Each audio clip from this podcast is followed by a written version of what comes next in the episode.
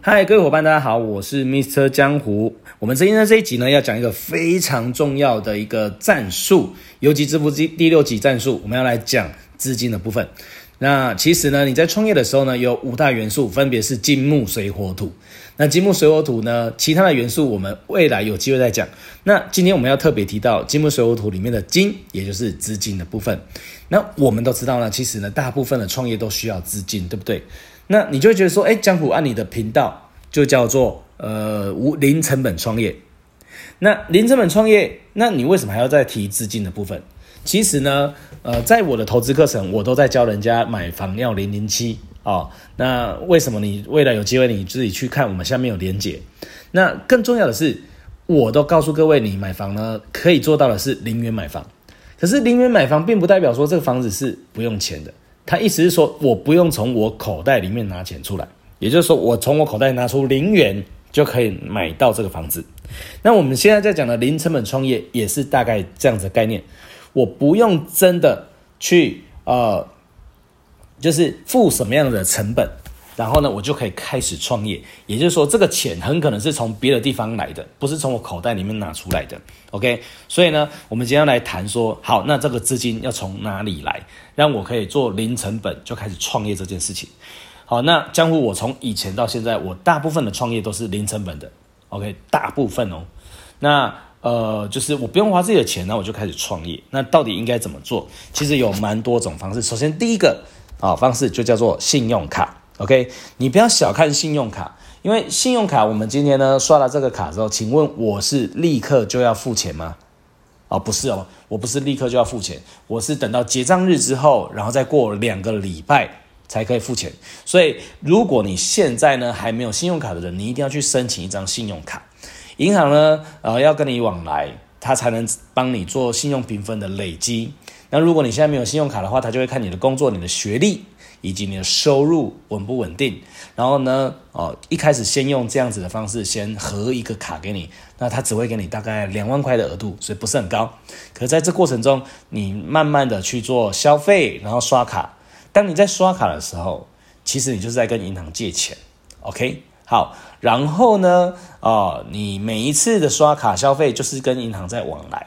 所以呢，你刷了卡之后，你一定要全额缴清，你千万不能用刷卡分期，这一点真的非常重要。所以我每次我买东西的时候，那店员问我说要不要分期，其实我都一定是全额付清的。如果我今天没有办法全额付清，代表我买不起，我就会之后再买。OK，好，那当然如果你要用分期的话，你必须要有计划。这个未来有机会呢，哦，你各位你可以呃可能私讯问我或写信问我或者。你在下面留言告诉我你的疑问，我们未来可以专门做一集来讨论啊资金运用的这个部分。OK，好，那假设呢，你今天已经申请了信用卡了，你完全就可以开始利用零成本来做生意喽。好，怎么做？我们呢在游击致富战术第二个战术是不是提到先卖再买？好，假设你今天有一个产品了。好，你找到了它的卖点，你就可以做销售。你可能透过网络行销，你可能透过一对一的缘故开发，也有可能是去路上发传单做陌生开发，都有可能。总之呢，你找到了一个客户，你跟他介绍了你的计划或者你的产品，他也决定要购买。OK，那你决定要购买之后呢，他已经下订单了。OK，确认有人买了，我啊，我先卖出去了，我再来买货，先卖再买。所以呢，这时候我已经订单得到了，我在用刷卡。刷卡的时候，请问我已经付钱了没？还没。接下来这个人是不是把、呃、钱汇到你的户头，或者是信用卡刷卡啊等等的？总之你拿到钱了，你再拿到这个钱去付你的那个账，有听懂吗？OK，所以我今天呢已经有人下定了，我才去买货，然后做出货的动作。然后呢，我已经付钱了没？没有，我是付信用卡。所以呢，我会怎么做？假设今天呢，我有一个货，那比如说我有百分之五十的利润，对不对？然后呢，这个客户跟我买了一万块钱，他买了一万块钱，他是不是要汇款给我？对不对？好，然后他已经跟我下定了，我呢就去买货喽。那他跟我买一万块，可是我订货是不是只要五万块？哎，更正，好。他跟我买一万块，我订货是不是只要五千块？所以我就刷卡，那我刷卡的时候，我的信用卡就会扣一个五万的额度，更正五千的额度，一直讲错，五千的额度。所以可能我原本有十万块的钱的额度，现在呢，因为我刷了五千块，所以只剩下九呃九万五千块，对不对？额度会变少。可是呢，我的客户是不是付了一万块给我？同意吧？所以呢，一万块给我之后呢，我呢立刻把这一万块的其中的五千块拿去付掉我的信用卡费。OK。好，所以呢，我本来呢十万块钱的额度，我花了五千块，同意吧？然后呢，我因为我花了五千块，所以呃，今天我又补了五千块进去，所以呢，本来变成九万五千块，后来又补回到十万，所以我还是有十万的额度。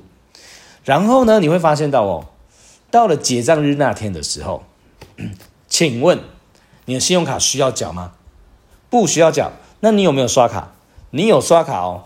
你都刷了卡，立刻又把它缴清；刷了卡，立刻又把它缴清；刷了卡，立刻又把它缴清。为什么？因为你刷卡是因为买货，你会买货是因为你已经卖出去了，所以你永远都没有啊这损失你的额度。那只要呢你一直这样做，我告诉你，神奇的事情会发生。神奇的事情会发生，什么事情？银行呢过一段时间他就打电话来给你，他觉得你太奇怪了，你都会刷卡，而且呢。你就是到了结账日，你是零负债的，所以他会告诉你说，你本月刷了，比如说四万块，然后呢，你已经付清了四万块，所以三个月后呢，他可能会打电话给你说呢，我们现在呢有一笔资金，因为你是一个我们银行觉得信用非常好的人，所以他愿意给你一个更高额的一个这额度，你就有更高的资金哦。OK，所以呢，这个是信用卡理财法。好，那么我们今天是要告诉你，你透过先卖再买，你就可以做到这件事情。好，那接下来第二个方式就是，如果你需要第一笔资金呢，啊、你其实可以运用债券或者资产去做抵押。当然，这个就会比风险比较高，可能你的创业是比较呃大的项目，所以你需要更高的一些资金。OK，那再来第三个方式就是所谓的有钱的亲友。好，那如果你本身呢，你想要透过有钱的亲友来做杠杆，也是一种方式哦。可是呢，首先它需要两个条件，第一个，你必须要有富爸爸或富妈妈，类似这样子的一个呃条件的亲友嘛。那第二个，你必须要跟他关系很好，就是你要孝顺，所以人际关系跟社交也是非常重要的。再第四个，其实也是我最常用，因为像我没有有很有钱的亲友，我根本没办法做这件事情。所以第四个就叫做懒惰的赞助者。其实呢，呃，我们所谓的懒惰的赞助者，他之所以可以成为一个 sponsor 的赞助者，代表说他应该是收入还不错，或者他呃就是蛮有钱的啦。讲实在话就是这样子。可是呢，因为他有钱，他可能呃忙在他的原本的事业体上，可是呢，他又希望他的钱可以有更好的流向。更好的作用，所以呢，他啊、又很懒惰，不想要自己去弄那么多东西，那么多项目。所以，当你有一个不错的项目的时候，他就有可能会投资你。OK，所以呢，像我有一个伙伴，那他其实他想要呃小成本创业，可是他没有钱，他连六千块、八千块都没有。OK，所以呢，当时呢，他就问我说：“那那江湖老师，我该怎么办？”那这个伙伴呢，他很特别哦，他是。呃，人家所说的啃老族，OK，因为他就是找不到工作，然后或者说找到工作自己不喜欢，所以他很长一段时间都待在家里啃老，就吃妈妈的，啊，也都不出门。后来呢，呃，他就来找我们，那咨询完之后，他决定要开始做创业。那创业一开始也是需要一些小资金，可能几千块、上万块等等的。你要做生意，本来就是要要有一些成本。那他连这点成本都没有，那他也信用卡额度也也没有，那什么都没有，OK，那怎么办？OK，那我就问他说：“哦，那你啃老这样子多久了？”他说：“已经蛮久一段时间了。”那你的爸爸妈妈然后是是不是很希望你改变？他说：“对。”那他们对你与你改变的那个渴望是很高的还很低的？他说：“很高。”他们其实哦很愿意支持我，只是我都不要。我说：“那那我知道了。”既然你都已经任性那么久了，你要不要再任性一次？你这一次呢，就好好的跟哦爸妈沟通，OK？那你可以跟他们说，可不可以请他们帮助你？所以呢，这就是我运用到的第三招，叫做有钱的亲友。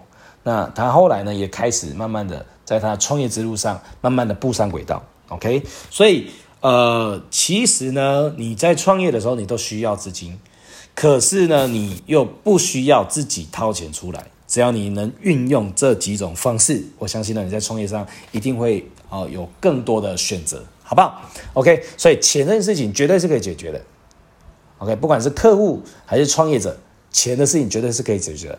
重点是你够不够想要，好不好？所以以上呢就是简单的经验分享，那这都是我实际有运过，除了有钱的亲友之外，好不好？所以呢，呃，如果有任何问题的话，你可以在下面留言告诉我。